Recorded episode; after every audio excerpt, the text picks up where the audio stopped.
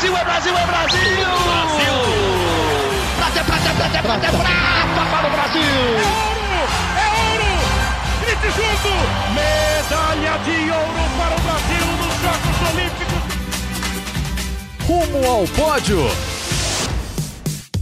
Saudações olímpicas! Este é o Rumo ao Pódio, o podcast de esportes olímpicos da Globo. Eu sou Marcel Merguizo, estou aqui nos estúdios da TV Globo em São Paulo. Hoje, terça-feira, dia 28 de março de 2023, quando faltam 486 dias para os Jogos Olímpicos de Paris em 2024. Também faltam 206 dias para o início dos Jogos Pan-Americanos de Santiago, no Chile. E quem está hoje aqui comigo, ao meu ladinho, dentro do estúdio, é Giovana Pinheiro. Tudo bom, Gi? E aí, Marcel? Olá para todo mundo que está ouvindo a gente. Mais uma semana e dessa vez estamos falando de assunto sério. Quente, quente, assunto sério, quente, quente, não como o nosso estúdio, que é sempre gelado, e lá onde o assunto está fervendo também está frio. Então vamos abrir o podcast de hoje já indo diretamente para a Cidade Olímpica para Paris, onde está Guilherme Pereira, o correspondente da TV Globo, correspondente do Sport TV, agora correspondente do Rumo ao Pódio também. Fala, Gui, tudo bom?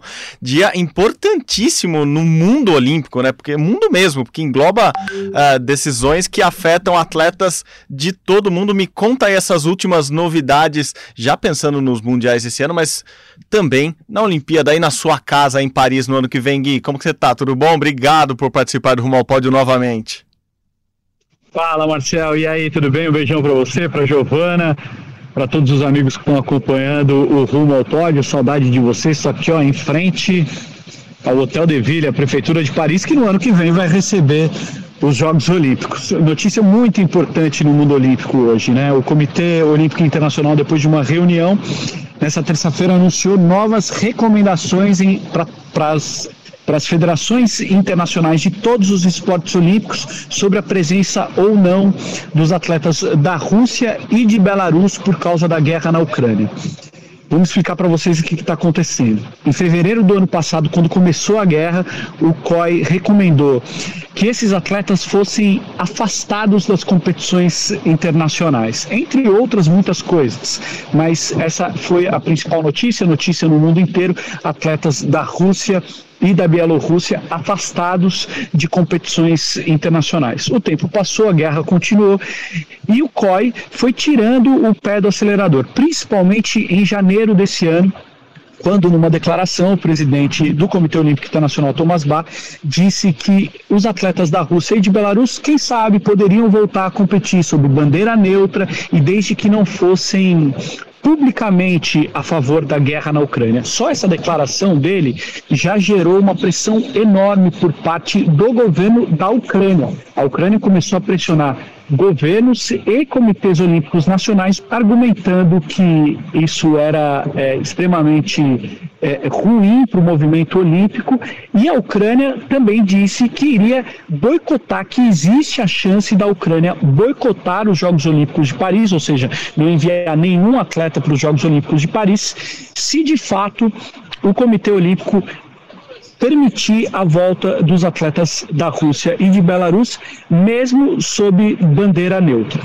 Hoje, o COI deu essa recomendação de que os atletas podem voltar. Essas recomendações ainda não são para os Jogos Olímpicos, elas são para as federações internacionais que organizam as competições mundiais e outros tipos de competição que servem de é, classificação para os Jogos Olímpicos. Mas vale dizer que é, cada federação tem autonomia para tomar a sua própria decisão. Por exemplo, Federação de Boxe e de Esgrima já autorizaram a volta da Rússia e de Belarus antes dessa decisão do COI de hoje. O que também aconteceu com a Federação de Atletismo, que na semana passada anunciou que está banindo os atletas desses dois países, principalmente do Mundial de Atletismo que acontece neste ano em Budapeste. O COI disse também hoje, nessa nova lista de recomendações, que atletas dos dois países, militares dos dois países devem ser excluídos e equipes dos dois países também devem ser excluídas. Ou seja, o time de vôlei da Rússia, o time de basquete da Rússia, esses times devem ser excluídos. Só podem participar atletas de provas individuais e desde que eles não sejam publicamente a favor da guerra e, né, e que, que, que possam competir sob bandeira neutra. Mas como eu disse, gente, as federações têm autonomia para decidir o que vai ser feito a partir de agora. Para terminar, vale dizer que o COI, em mais um processo de empurrar esse problemaço com a barriga, afirmou que vai esperar para ver como essas novas recomendações serão colocadas em prática pela, pela Federação Internacional para decidir o que vai fazer em relação à Olimpíada. Mas é fato que é, já é uma decisão que abre caminho para o retorno dos atletas para que eles possam se classificar para as Olimpíadas e para que eles possam também participar dos Jogos Olímpicos. Mas com certeza absoluta, Marcel, Giovana, essa decisão de hoje vai aumentar ainda mais a pressão por parte dos ucranianos, porque o que eles não querem é justamente isso: atletas da Rússia e de Belarus participando de competições internacionais sob bandeira é, neutra, porque de acordo com eles, de acordo com a Ucrânia, eles continuam representando a Rússia e o governo da Rússia utiliza a vitória desses atletas é, como um meio de propaganda do país. É um grande indício de que essa deve ser a decisão do COI também para os Jogos Olímpicos de Paris. Perfeito, Gui. Pô, muito obrigado, muito obrigado mesmo pela sua participação. Expliquei direitinho? Pô, você sempre explica direito. Você em podcast voa igual nos tempos de jogo em casa, que era o meu podcast preferido da pandemia. Não que eu tenha saudades da pandemia, mas tenho saudade de te ouvir diariamente ali às 6, 7 da manhã, quando eu conseguia fazer algum tipo de caminhada ali. Gui, obrigado mesmo. Eu não posso deixar terminar essa participação sem falar como tá esse clima olímpico aí em Paris. A gente já passou pelos 500 dias, tá arrumando junto, assim, já tá chegando cada vez mais não perto tá. dos jogos. Não existe clima olímpico ainda?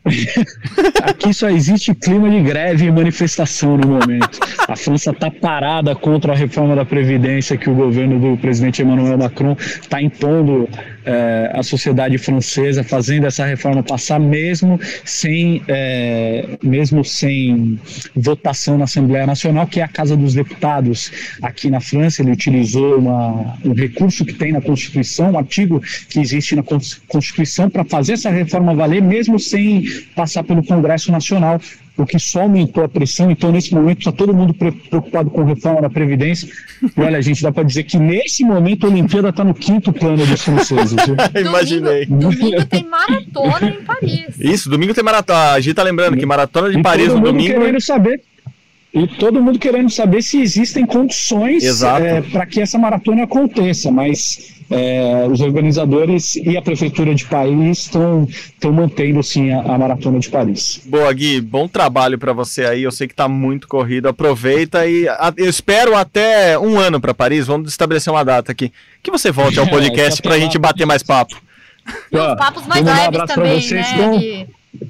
Aqui, ó, com o Rogério Romero, nosso grande, cinegrafista. Grande Rogério, grande abraço. Eu imagino o frio que vocês estão passando só pelas roupas e também imagino encontrar vocês em breve, mas eu espero estar com menos roupas, menos cachecol, menos tudo, com, tomando um vinho e não só um café com vocês. Valeu, Gui.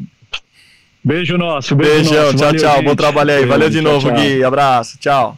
Valeu. Gi, muito bom ouvir Guilherme Pereira. Sempre colaborou gigantescamente com o podcast de hoje, com muitas informações, informações quentíssimas mesmo. Assim, tudo aconteceu aqui, questão de minutos antes da, do início da gravação do podcast. A gente combinou tudo rapidinho, ele conseguiu entrar ao vivo com a gente na frente da Prefeitura de Paris, que, se eu não me engano, é o único lugar de Paris que já tem os aros olímpicos, e daí ele me deu uma notícia muito triste. É quase a notícia que ele deu para hum, as equipes russas, assim.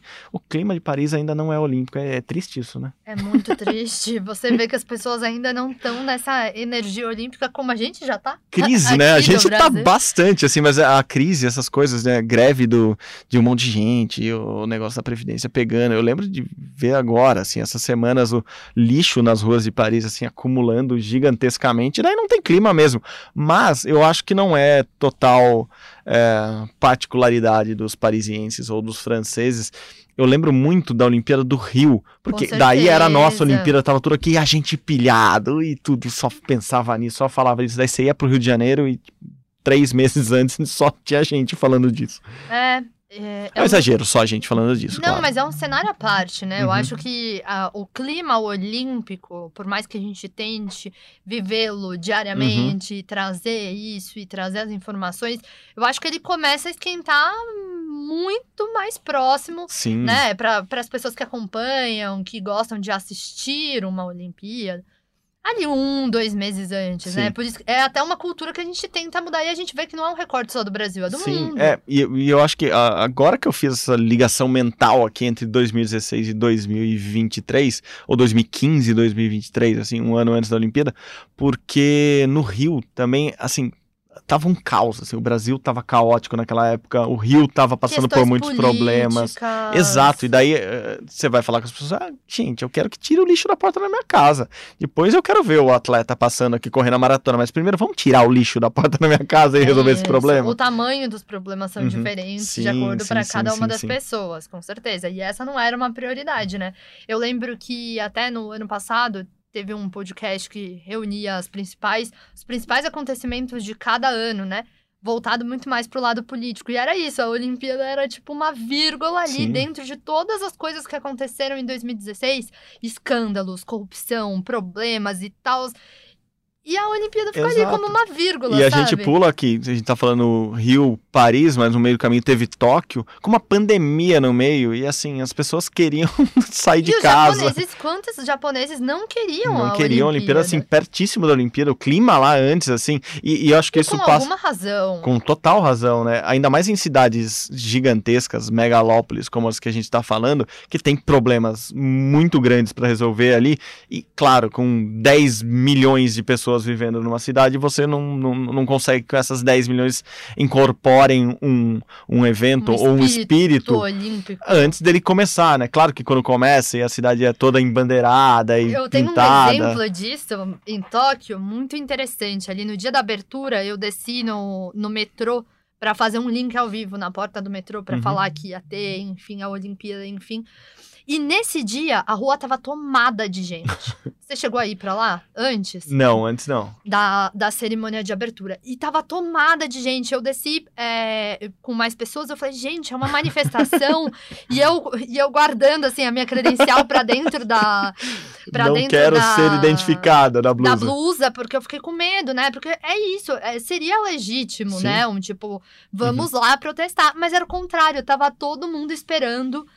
É, os aviões passarem Ah, era o dia do ensaio, o dia do aros ensaio. Ótimo. ia ter ali logo, logo após. E aí você não sabe o que aconteceu. Não. Nesse dia, eu precisei entrar ao vivo logo na sequência. Todos os japoneses ali na porta, tal, não sei o quê. Tinha gente vestido de Pikachu. Esperando Sempre. passar o avião, e aí passou o avião, todo mundo tirou foto, e quem virou a famosa eu? Aí os montes de japoneses querendo tirar foto comigo, e eu tipo, o que que tá acontecendo aqui? E é isso, mas o que que eu tô querendo trazer com, com isso, né?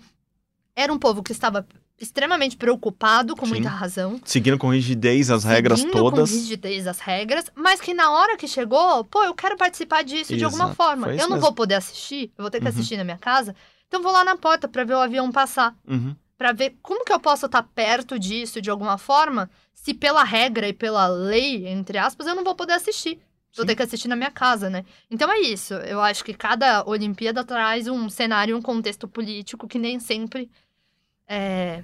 E a maioria das vezes eles são complicados. Sim, sim, sim. É, Voltando a isso, assim, grandes cidades, grandes problemas, a gente não vai ter, não vai ter esse clima mesmo de animação se algo é, grave ainda está acontecendo. Mas como eu falei pro Gui Pereira, espero que ali no meio do ano, já no verão parisiense, com o solzinho mais agradável e o clima um pouco melhor na cidade, tudo comece a andar no, num ritmo mais olímpico, dizemos. E outra coisa, né? Eu acho que Paris se preocupou tanto com todos os simbolismos Sim. dessa Olimpíada, Uhum. com um mascote que reflete a Revolução Francesa, um mascote que faz parte da história da França, uma simbologia ali com a Marianne. Marianne. É, de, de símbolo olímpico, ser uma mulher. Então, são tantas as coisas, assim, né? Que a gente que gosta de Olimpíada já fica pensando, poxa, gostaria de guardar isso, gostaria de ter isso e tal. Símbolos olímpicos que a gente quer ver o, as pessoas da França, né? Os franceses comprarem aquilo também, né? Não fisicamente, mas a Não, ideia, né? a ideia. Do espírito olímpico. Abraçarem a Olimpíada, como a gente fala. E celebrarem a própria cultura Claro.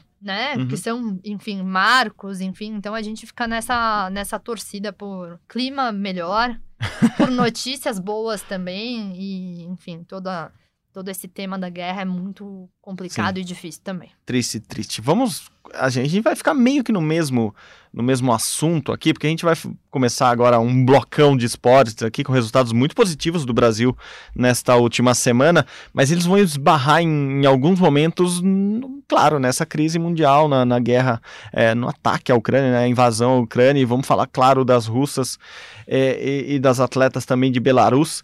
É, bom, vamos falar, acho que primeiro a gente tem- deveria ter aberto o programa dela aqui, estourando champanhes e tal, mas é, ela vem no podcast em breve, já aqui, ó. Já está compromissada agora no ar. Beatriz Ferreira, a nova campeã mundial de boxe na, na categoria até 60 quilos. A Bia do boxe ganhou no fim de semana que passou o título lá no Mundial em Nova Delhi, na Índia. Passou invicta, claro, com todas as decisões dos árbitros por unanimidade, lutou muito bem, dançou muito bem, foi muito bem a Bia novamente. Não é inédito esse título para ela, ela ganhou em 2019 já o primeiro título mundial dela.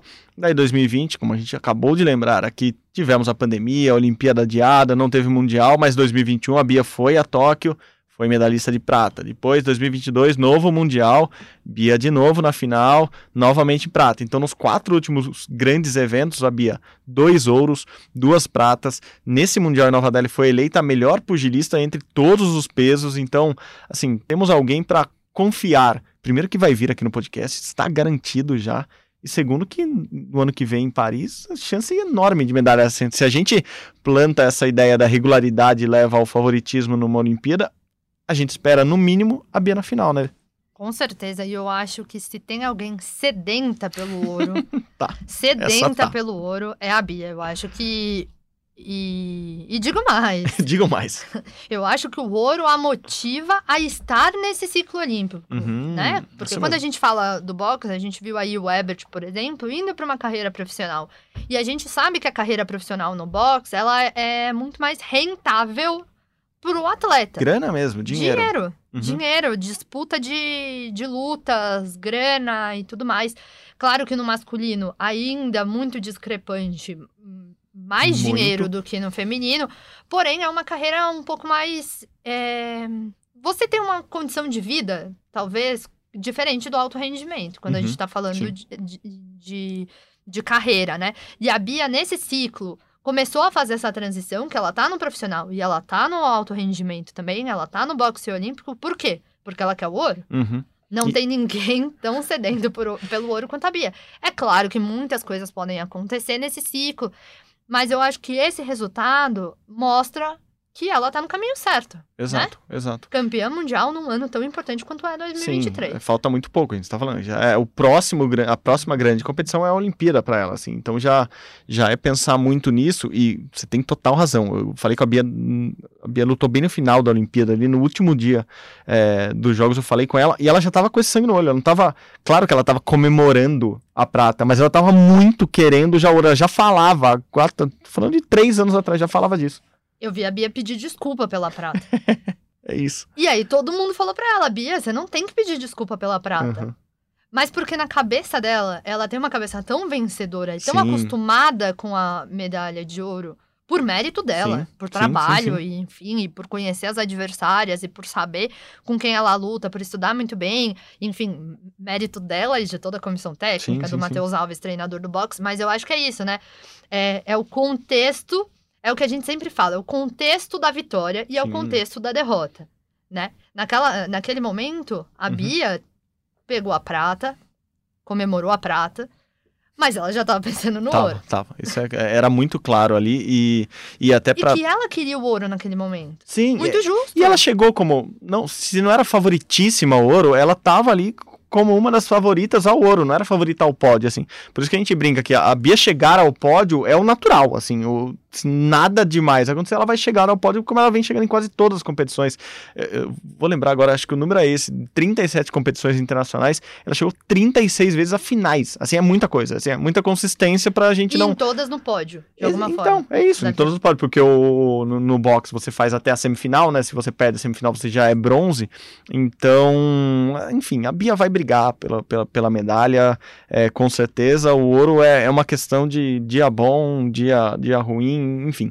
É, só falando do negócio do, do profissionalismo e do amadorismo, é, essa regra é recente, né? Que pode disputar tanto o amador, Sim. o amador, no caso, é o olímpico, é, quanto o profissional Era proibido. era proibido até o último ciclo olímpico. E, e- mas tem diferenças, assim. Por isso que muitas vezes a maior parte do- dos boxeadores, dos pugilistas, principalmente no masculino, por causa da grana muito maior, se dedicam ao boxe profissional, porque muda também. O boxe prof- profissional, basicamente, você vai pra nocautear, assim.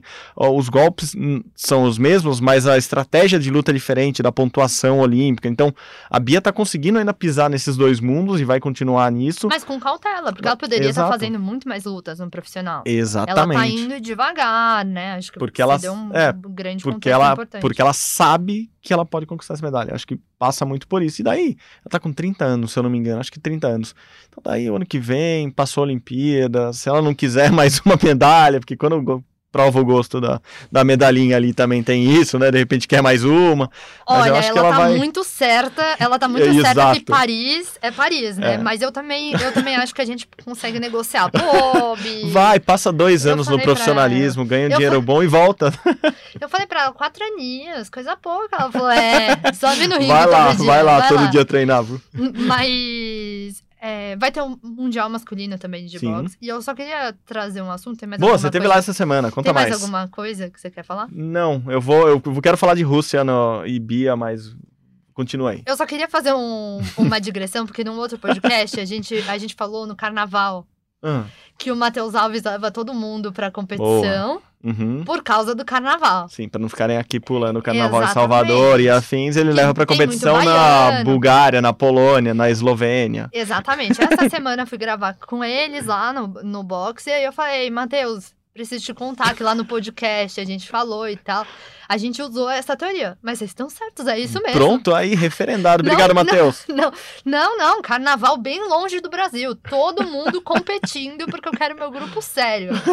Então É isso, queria, o bônus e o ônus de ter muito baiano na seleção brasileira de boxe é essa, né? só queria fazer essa digressão porque eu comentei sobre esse tema, eu precisava trazer Boa. a resposta que é verdade. Não, ótimo. Matheus, abraço. De novo, lembrando que ele não foi pro, pro Mundial na Índia, porque a terceira filha dele nasceu e ele ficou com a seleção masculina aqui em São Paulo, então cuidando das três filhas, mais cuidando da seleção masculina inteira aqui em São Paulo. Não descansou, ainda ficava assistindo e orientando tanto a Bia quanto outros atletas para não deixar passar. A Bárbara dos Santos foi medalhista de bronze também nesse Mundial, na categoria até 70 quilos, que é, não é a categoria olímpica. Assim, essa é a única categoria do Mundial que não era entre as olímpicas, que tinham brasileiras. Eram sete brasileiras, seis delas em categorias olímpicas. A Bárbara estava numa categoria não olímpica, mas, enfim, ficou com a medalha de bronze, perdeu na semifinal. E é bom. Adoro os ganchos que eu dou pra mim mesmo. É bom falar dessa categoria, porque nessa categoria a gente teve a única russa campeã no Mundial de Boxe. É, a Rússia chegou em duas finais, com duas atletas na final. É, e a participação russa, o Gui já explicou muito bem para quem está ouvindo desde o começo do podcast, a participação russa nos esportes não está liberada totalmente, cada federação faz o que quiser. A AIBA, que é a Federação de Boxe, liberou para este Mundial as atletas da Rússia e de Belarus para participarem. Ambas estavam lá, ambas as- ambos os países. A Rússia com mais atletas, a Rússia avançou mais que Belarus, mas tivemos duas, mas não, tivemos duas finalistas russas lá, uma ganhou um título na categoria 70 quilos. Mas isso teve um impacto no Mundial antes mesmo dele com- começar, porque tivemos uma grande debandada de países desse Mundial. 17 países ao todo não participaram, e assim, potências como Estados Unidos, Canadá, Inglaterra, Irlanda, a principal adversária da Bia hoje em dia é irlandesa, ela não estava nesse Mundial. Azar da irlandesa, eu sei que o, o motivo é, é nobre, mas assim, a Bia tem que ir lá e ganhar, não tem que ficar pensando que não tinha irlandesa lá no Mundial. É, então, muitos países ficaram fora, inclusive a Argentina, assim, nosso vizinho, é, não mandou as atletas, as pugilistas lá para esse Mundial. Então, uma debandada muito grande, é, 17 países ao todo, inclusive potências. Então, tem esse aspecto já ali no, na AIBA, né, no, no box, que, que, que, incomoda muita gente. Assim, um, um, um, russo incomoda muita gente atualmente ali. O presidente da AIBA é russo, por isso a liberação.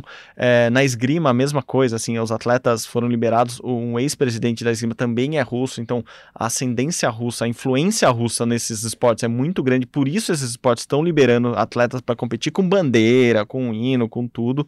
Claro, tem outro lado do boicote de alguns países quando tem esse tipo de competição com russas e Então tem, tem esse aspecto que a gente tem que observar muito bem, e agora com essa decisão do COI, que o, que o Guilherme Pereira explicou pra gente aqui, a gente vai ver como serão as próximas competições. Tem competições no tênis que não estão sendo muito afetadas, por exemplo, tenistas desses dois países estão participando sem a bandeira ali, sem, sem propagandear, vamos dizer assim, o país.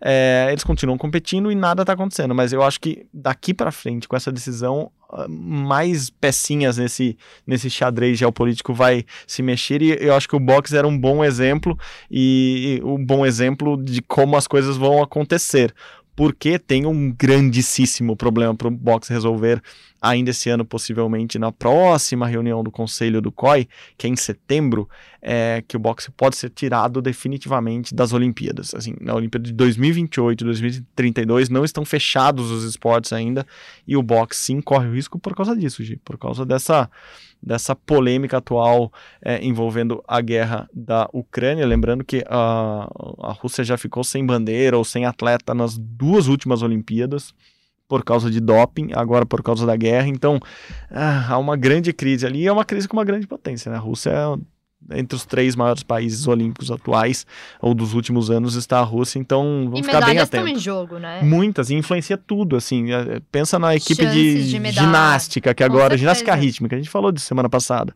sem a Rússia é uma coisa, assim, com a Rússia de volta, é mais um país brigando pelo pódio, em, em todos os esportes a gente vai ver isso, Agora, no vôlei, o clássico Rússia no vôlei, assim, adversários diretos do Brasil sempre.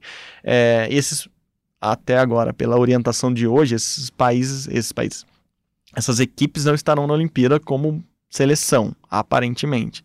Mas tem os atletas individuais, então, enfim, Rússia potência vai estar tá incomodando muita gente ali em, em, vários esportes. Vamos ver, vamos esperar para ver como, como segue, né, Gi? É, e o que também acontece do outro lado, né? A ameaça de boicote da Ucrânia também. A Ucrânia é um país que briga pelo, no quadro de medalhas com o Brasil hoje em dia, não é um país irrelevante nas Olimpíadas. Exato, e eu acho que é, são muitas vidas envolvidas, né? Uhum. E a gente não tá falando só no esporte, a gente tá falando também na guerra, né? Então, Sim. enfim, quantas pessoas que estão tendo suas vidas impactadas com isso que tem durado há tanto tempo e o, o esporte mesmo, né? Porque é isso. Vamos trazer para o contexto que a gente tá falando do esporte. Poxa, o atleta não tem nada a ver com isso, uhum. né? O atleta não defende a guerra, o atleta é contra a guerra. O que, que o atleta tem a ver? A carreira dele, pô, o cara treina quatro anos, é, mas também vai ser uma propaganda para o governo de lá. Então, é, é tudo muito complexo. A gente entende também é, que quando a gente fala de esporte, a gente também está falando de sociedade, né? Uhum, sim, total, total. E é político também. Então, é por isso que é muito legítimo toda, toda essa todo esse clima tenso que está sobre esse tema, porque é tudo muito delicado. Sim, é, é, eu comentei rapidamente aqui, é, essa carta que 300 esgrimistas fizeram contra a participação é, de russos no, no, nos mundiais, nas etapas, enfim, do circuito mundial, é, ela foi puxada, né, foi encabeçada por uma atleta ucraniana tal, e muitos esgrimistas assim, dos maiores do mundo aderiram, mas muitos também não aderiram, porque quando você adere a uma carta dessa, é uma posição política que você toma ali. Primeiro que pode parecer pessoal, porque você fala assim, ah, não quero que atletas russos compitam no meu esporte. E de repente você é o principal beneficiado, porque você tem um atleta potencialmente medalhista ali fora do seu caminho. E também tem o outro lado, assim, um atleta que muitas vezes não tem envolvimento é, direto com a Rússia, é, muitas vezes nem mora na Rússia há muito tempo, compete pelo país que ele nasceu, claro, mas ele não é a favor da guerra, ele não é, ele não está alinhado com, com, com o governo do Putin ou não é do exército, marinha aeronáutico, enfim, das forças armadas do país e ele está sendo prejudicado também. Por isso que o Thomas Bach fala muito disso. Ah, a carta olímpica não, não proíbe passaporte de competir na Olimpíada. Não posso proibir a Giovana porque ela nasceu em são Roque, São Joaquim da Barra, São Luís do Maranhão, é, de participar do, da Olimpíada. Assim, ela pode proibir o país de aparecer e se promover com isso, como o Gui falou. Assim, se o cara está alistado nas Forças Armadas, se ele já declarou publicamente que é a favor da guerra, esse cara provavelmente não vai participar da Olimpíada. É, mas assim, tem o outro lado ali do atleta que está lá a vida inteira e de repente é o ciclo dele é esse, ele não vai competir porque alguém tomou uma decisão absurda ou, enfim, qualquer adjetivo que você queira dar para a guerra neste momento. Nossa, é isso, terrível. triste, né, Gui? Bom, vamos lá, vamos lá, Gi, vamos falar de Vamos coisa, falar de coisa coisa boa. boa. Qual é o nosso patrocinador de hoje, produção? Não, não temos patrocinadores aqui ainda. Vamos falar de vôlei de praia, que é sempre coisa boa. É, Ana Patrícia e Duda foram vice-campeãs da etapa do México do circuito mundial. O circuito mundial tem aquelas etapas com só a elite, né? Não à toa chama Elite 16. Hã? Adivinha quantas duplas participam? 16. É um nome bem óbvio pra gente saber. Então, elas participaram dessa etapa Elite 16 lá no México, ficaram com vice-campeonatos, perderam para umas americanas que começaram a incomodar bastante as brasileiras agora, a Sheng e a Sara, tão, tão bem assim, a Sara Hughes e a, e a Kelly Sheng, lembrei dos nomes agora exatos, estão começando a incomodar. Eu tava brincando no Redação Sport TV com, com o Barreto, Marcelo Barreto, que a hora que a gente achou que Walsh e May parariam de jogar para sempre, elas talvez voltem, não sei, quem sabe, mas aparece outra dupla americana para atrapalhar as brasileiras. No fim, bom que Duda e, e Ana Patrícia continuam como líderes do ranking mundial. Isso vai ser importante para elas se classificarem para a Olimpíada, para serem cabeças de chave lá, enfim. Mas temos isso. Temos uma prata que a gente comemora de um lado, mas tem esse lamento de ter uma dupla americana querendo atrapalhar o caminho das brasileiras agora. É, e eu acho que a- o vôlei de praia como um todo, ele se desenvolveu muito, né? E a gente já viu isso no último ciclo, né? Que Ah, falando tem... de geopolítica, assim, você vai olhar no masculino. Final é Suécia e Noruega. Assim, não é Brasil e Estados Unidos mais. E quando você... Enfim, o- os próprios atletas do vôlei de praia, eles dão muito esse contexto, né? Os países começaram a investir, a criar quadra climatizada, a trazer areia, e enfim, e por isso que a gente tá vendo esse desenvolvimento, e isso é muito importante pro esporte. Além da, da Duda e a Ana Patrícia, tiveram outras duplas brasileiras, tanto no masculino quanto no feminino, né? Com a, com a Bárbara. É, A Bárbara e a Carol e a caíram Carol que justamente para essa mesma dupla americana nas quartas, de Quartas final, de se eu não tô final. me engano. Isso. Exatamente. Então, a gente tem ali os brasileiros na, na elite, mas a dupla mais consistente em termos internacionais ainda é a Duda e a Ana Patrícia, que também ainda estão se encontrando. Sim, dupla, a- É apesar de nova. elas terem jogado juntas há 10 anos, conquistado os Jogos Olímpicos da Juventude, elas voltaram agora a jogar juntas. A né? gente, inclusive, tem uma memória do ciclo, né? A gente tem ali, né, uma memória do ciclo passado que a gente precisa Nossa, foi... organizar a palavra Duda e Ana Patrícia. Ah, não, Se a Ana gente falar só Duda, Duda, ou só Ana Patrícia, já já vem... a memória afetiva, digamos assim, do ano passado, do, do ciclo passado já vem à tona também.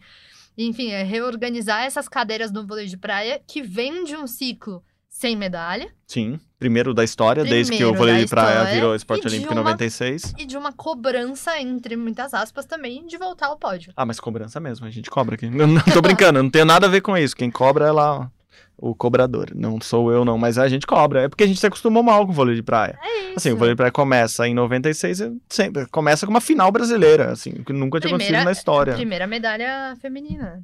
Primeira que história. já veio num pacote, né? Do, Dupla, Ouro e exato. prata, enfim, a gente ficou mal acostumado, daí a primeira vez que não ganha, a gente já cria essa crise. Mas o Brasil foi bem no Mundial do ano passado, enfim. é, precisa acertar as pontas da- da- das duplinhas. Se Exato. ficarem quietinhas ali e treinarem direito. fazer o ciclo inteiro juntos. E é Eu isso. sei que é só- difícil. Só que, não, e é difícil, a gente tá falando de um ciclo menor. É um ciclo É um atípico, ciclo de três anos. que, enfim, já emenda uma coisa na outra, mas é isso, é um resultado bom, é uma medalha importante. E faz, Boa. faz a dupla continuar ali. Falando em caminho, elas estão no caminho certo. E falando em caminho, a próxima etapa desse Elite 16 é em Berlândia. Uberlândia, também Berlândia. conhecida. É, eu falei Berlândia para as pessoas que estão ouvindo lá em Berlândia saberem que eu tô falando da cidade delas. Mas chama Uberlândia, assim, em português. É, para elas já acompanharem lá. E daí a casa, ou nova casa de Duda e Ana Patrícia, já que eles representam o Praia Clube de Uberlândia, treinam lá. É, então, quem quiser acompanhar, fique esperto.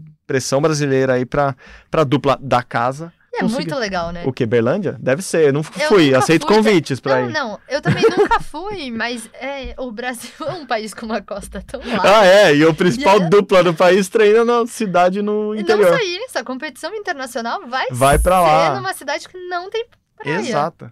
Tem o Praia Clube, o Praia Clube, que chama claro. Praia Clube porque era a praia dos mineiros que moravam ali quando abriu o clube.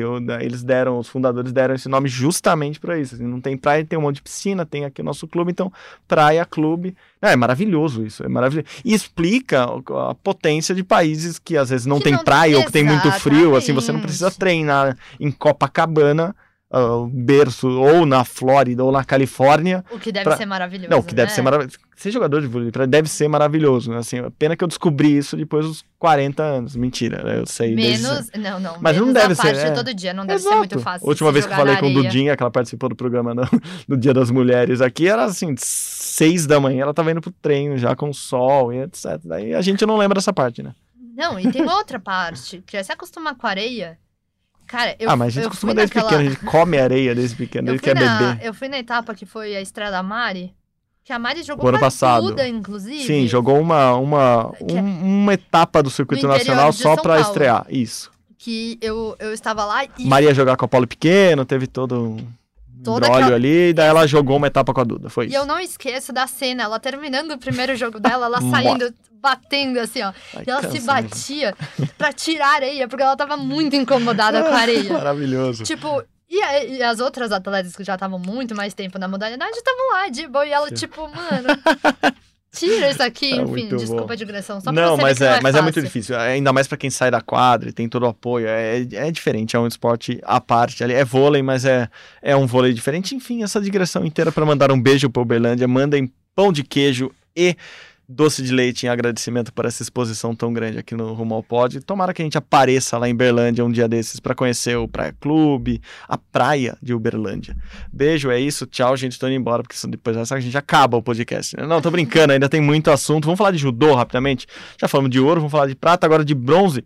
Etapa do Grand Slam de Tbilisi na Geórgia. O Brasil só uma medalhinha, acho muito pouco para uma seleção brasileira. Um bronze com o Rafael Buzacarini, que ganhou de outro brasileiro, o Léo Gonçalves. Eles estão brigando ali pela vaga no Mundial. Mundial em maio, em Doha. Eles são do peso até 100 quilos. E eles brigam diretamente por uma vaga no Mundial. É, o Buzacarini está na frente do ranking. O Léo já tinha ganho etapa do circuito mundial. Então, se ganhasse mais uma, ele já estava garantido na seleção. Enfim, essa semana tem etapa também em Antalya, na Turquia. Aí sim fecha a seleção, fecha a convocação ali no começo de abril. A gente vai saber quem serão os 18, né? O limite, 18 judocas brasileiros para esse Mundial. Enfim, a etapa foi ruim, mas o judô brasileiro sempre entrega no final. Então, é, comemore Rafael Buzacarini, parabéns pela filha, a filha dele tem duas semanas, ele comemorou com o dedão na boca lá, assim, fez aquela mamadeira, chupeta, balançou o bebê, Bebeto, sabe, Copa de 94, fez de tudo que podia ali em cima do tatame para homenagear a Olivia, que estava aqui no Brasil, ele estava lá na Europa juntando pontos pro circuito mundial, então parabéns pro Rafa, parabéns pra Olivia, a mamãe da Olivia, que eu devia saber o nome, mas não sei, parabéns a todos e vamos esperar a convocação da seleção brasileira de judô daqui a pouquinho, começo de abril, pro Mundial, que vai ser em maio.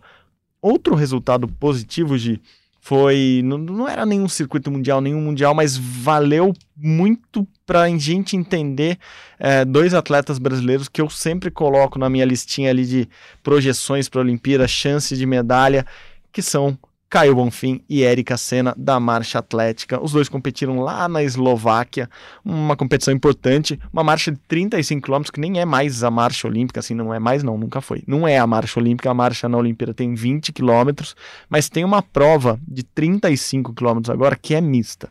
Daí eu falei com os dois essa semana, falei, é, parabéns pelo resultado, etc, legal. A Érica acabou de ter o filhinho dela faz nove meses só, então foi a segunda competição dela nesse, nesse, nesse retorno. Ela tinha ido bem já na primeira competição, agora na segunda ela já conseguiu o índice para o Mundial. Falei com o Caio, também tá felizão, bateu o recorde pessoal dele nos 35 quilômetros, também tá indo para o Mundial. Mas falei com ele assim, e aí, já sabemos como vai ser esse revezamento para a Olimpíada ano que vem? E a resposta foi, não. Eles não sabem, eles não divulgaram exatamente como vai ser a prova. O que eles me contaram, e aqui é a primeira mão no podcast, hein, é, é, que a prova deve ser de revezamento mesmo. Assim, um faz 10 km, o outro faz mais 10 km, depois junta tudo, faz mais pouquinho, faz um pouquinho, pouquinho, pouquinho, no final chega junto. É, vai ser confuso. Vai... É aquela história. É tipo aquelas. Cara de gincana, cara de gincana. Não, é aquela. Mas vai ser não, legal. Gincana não. Vamos lá. Não, não, não. A Organizar. disputa vai ser cara de gincana. Não, vai ter uma Se tivesse cara um de. balão na mão de cada uma, se tivesse que sentar no colo pra estourar o balão, seria uma gincana. Não, não, mas a gente tá. Eu ia, eu ia ser um pouco mais generosa. Tá Tem bom, cara eu- de corrida de rua que a gente vê de revezamento. Ah, tá. É, Agora eu sei, não vou falar propaganda aqui, mas igual a maratona Marcel Merguizo de revezamentos que É tem aqui em São. Paulo, tem em outras cidades do Brasil. Exato, tem várias. Tá eu bom, não é gincana, desculpa. Todo mundo que se incomodou com a gincana aqui, eu, eu gosto de gincanas, desde muito pequeno. Minha primeira medalha foi numa gincana, atlética, mas gincana. É, diga. Mas eu acho que vai ter um pouco desse espírito. E eu De acho. gincana que... ou de Não, revezamento? Não, de revezamento. Não, então, isso é uma notícia boa, porque lá atrás, quando eu falei com eles a primeira vez, eles me contaram que talvez fosse diferente, fosse soma de tempos, que Aí havia não esse faz o estudo. menor sentido. Assim, né? ah, vai lá, sei lá, sai todo mundo correr, ou marchar no caso. Daí, ah, o seu tempo é tal, o meu tempo é tal, a soma dos tempos ali divide por dois e o Brasil foi campeão. Não, nada a ver, né?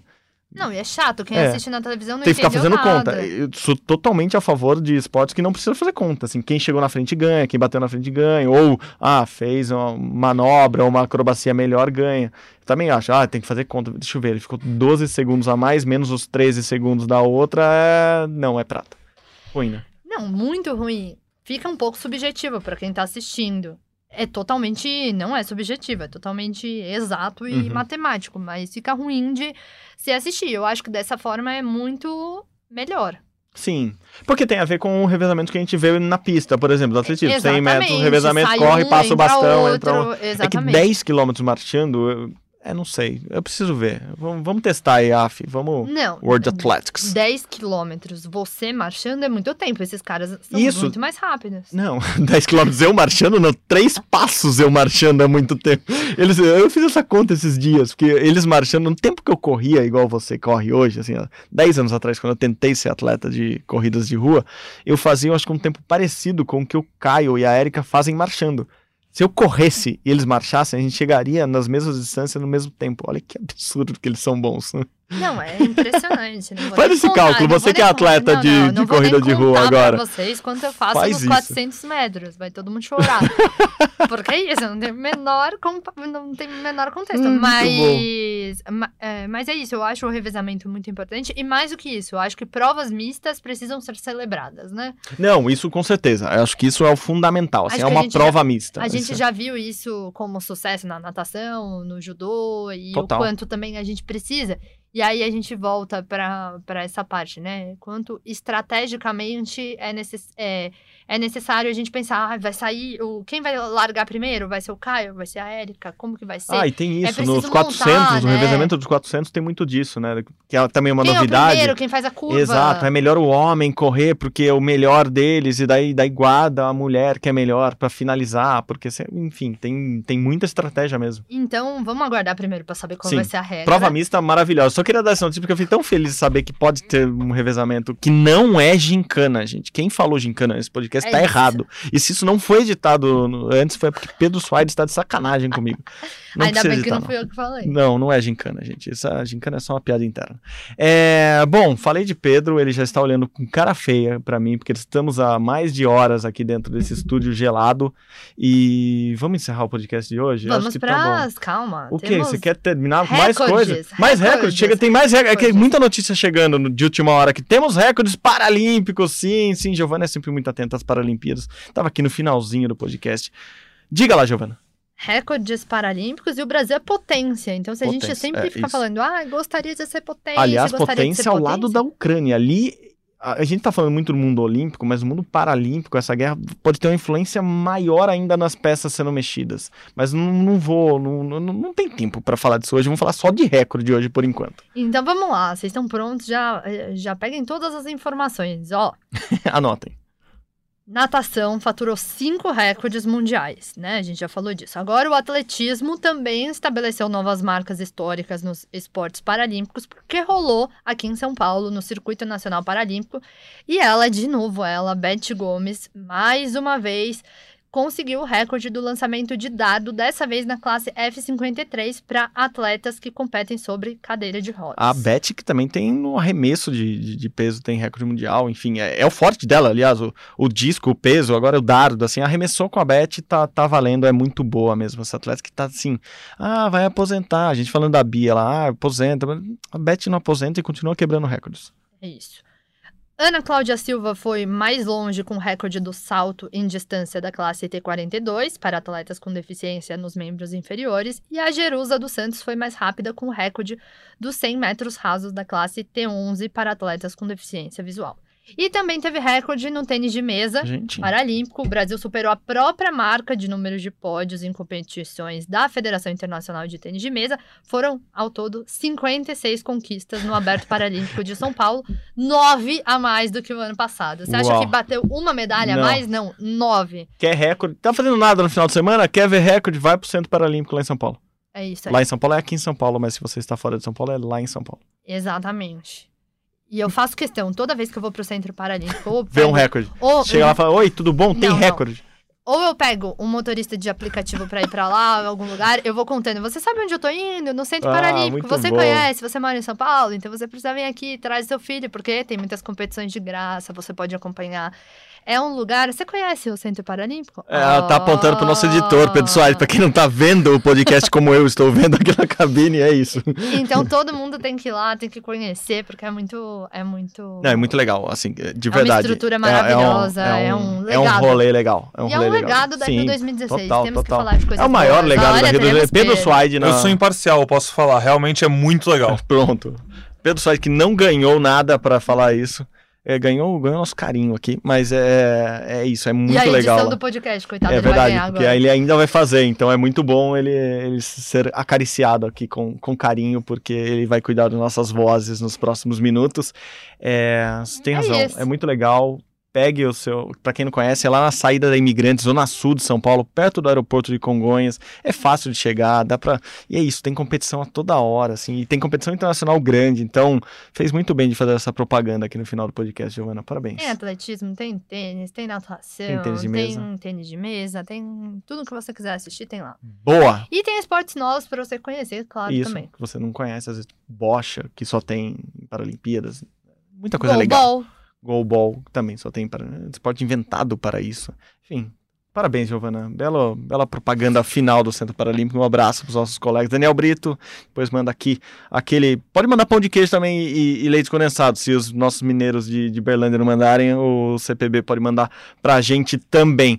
É isso, gente. Obrigado a todos pela participação, pela paciência em nos ouvir. Obrigado ao Guilherme Pereira, diretamente lá de Paris hoje. Obrigado a você, Giovana, de novo aqui com a gente, passando um pouquinho de frio aqui no estúdio, mas tudo bem, né?